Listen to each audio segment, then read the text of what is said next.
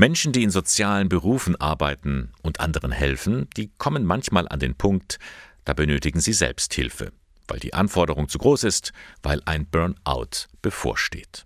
Auch Priestern geht es so. Im Bistum Eichstätt steht ihnen und den Diakonen nun die sogenannte Priesterseelsorge zur Seite. Und einer, der vor wenigen Wochen erst diese Aufgabe mit übernommen hat, das ist der aus Eichstätt stammende Geistliche Anton Schatz, den ich jetzt heute Morgen hier im Studio begrüße. Guten Morgen, Herr Schatz. Morgen. Priesterseelsorge, was gehört da eigentlich nun zu Ihren Aufgaben? Grundsätzlich einfach mal da sein als personales Angebot für Priester, für Diakone, da sein als Gesprächspartner, da sein als Anlaufstation, wenn jemand Anliegen hat oder Probleme. Ganz wichtig, glaube ich, sind Besuche, Schwerpunkt vielleicht auch bei älteren Priestern, bei Priestern, die aktiv waren und jetzt nicht mehr aktiv sind, die da vielleicht auch in einer, in einer gewissen Einsamkeit äh, sich befinden und da den Kontakt zu halten. Sie bringen ja persönliche Erfahrungen mit, waren ja auch lange Zeit Klinikseelsorger. Das ist sicher eine Hilfe. Diese Zeit, die liegt lang zurück, es ist über 25 Jahre her, hat mich sehr geprägt, auch in der Pfarrseelsorge, die ich zwischenzeitlich hatte, in der Kinderpastoral, die ich ja nach wie vor mache. Und ich glaube, dass es eine ganz, ganz wichtige Sache ist, auch für die Priester- und Diakone-Seelsorge, dass man da einfach auch fähig ist und fit ist, um gute Gespräche zu führen, gut zuhören zu können. Das ist klar äh, das Allerwichtigste. Und vielleicht auch mit dem einen oder anderen Rat auch mal zur Seite zu stehen. Und von der Struktur dieser neuen Aufgabe ist auch klar vorgesehen, Sie sind jetzt nicht der verlängerte Arm des Bischofs oder des Generalvikars. Bischof, Generalvikar können nicht sagen, du bist jetzt hier, da haben wir irgendeinen schwierigen Fall, bitte geh da hin und tu den äh, auf Kurs bringen oder so. Also ich sage das mit ein bisschen Schmunzeln. Das ist äh, reines Forum internum, so wird das äh, im Fachbegriff genannt. Das heißt, ich bin das, was zwischen mir und dem einzelnen Priester oder Diakon stattfindet, das bleibt im Verschwiegenheitsbereich, im Prinzip Beichtgeheimnis kann man sagen. Und da kann die betreffende Person sich darauf verlassen, dass es äh, dieser geschützte Raum ist. Trotzdem wollen wir ein bisschen davon hören, auch wenn der Bereich geschützt ist. Herr Schatz, Sie sind ja seit Jahrzehnten Priester, Sie wissen, wie es den Geistlichen geht. Was brennt denen unter den Nägeln? Da gibt es sicher ein paar Dinge, die in der heutigen Zeit aktueller sind als früher.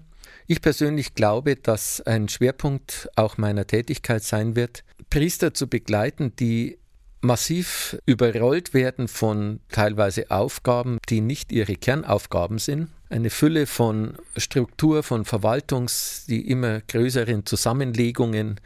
Das ist einfach etwas sehr Schwieriges. Ein Priester, mit dem ich darüber geredet habe, der hat zu mir gesagt, es ist nicht das Problem, viel zu arbeiten. Wenn ich einen Tag habe mit vier Schulstunden in der Früh und zwei Beerdigungen am Nachmittag und am Abend noch Ministranten treffen und noch irgendeine Sitzung, dann kann ich trotzdem ins Bett gehen und sagen, es war ein erfüllter Tag.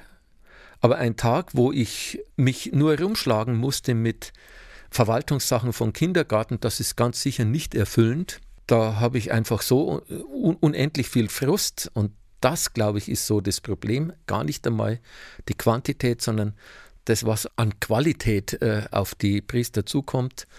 Oder eben an Aufgaben, die, wo sie sagen, das, das ist nicht meines. Was hat das für Konsequenzen? Wie gehen dann die Priester mit dieser Überfrachtung um?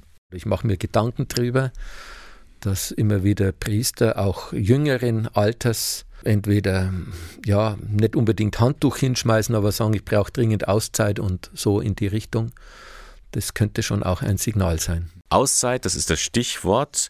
Wie kann dann wieder eine Motivation gefunden werden und was können Sie dazu beitragen, dass die Priester wieder einen neuen Lebensmut finden? Das denke ich ist individuell. Wie kann ich dazu beitragen? Die Frage kann ich so jetzt schlecht beantworten.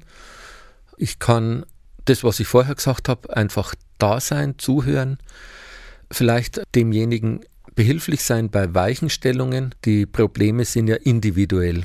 Aber wenn da jemand jetzt wirklich sagt, ich halte es nicht mehr aus, ich stehe unter so massiven Druck oder ich stehe in einem Konflikt, das kann ja auch mal sein, dann kann ich schon mich anbieten und sagen, wenn du möchtest, dann versuchen wir da gemeinsam einen Weg rauszufinden. Da möchte ich jetzt schon durchaus auch auf Wunsch des einzelnen Priesters oder Diakons auch solidarisch sein und vielleicht auch mal ja, ihn persönlich stützen in einem Weg, den er sich selber vielleicht noch nicht so traut. Ja, vielen Dank, Anton Schatz, einer der beiden neuen Seelsorger für Priester und Diakone. Und es ist ganz wichtig zu wissen, Sie sind da und ich finde es auch gut, dass es Sie gibt. Ich hoffe, dass es so wahrgenommen wird und ich glaube auch, dass der Einstieg bisher gut war.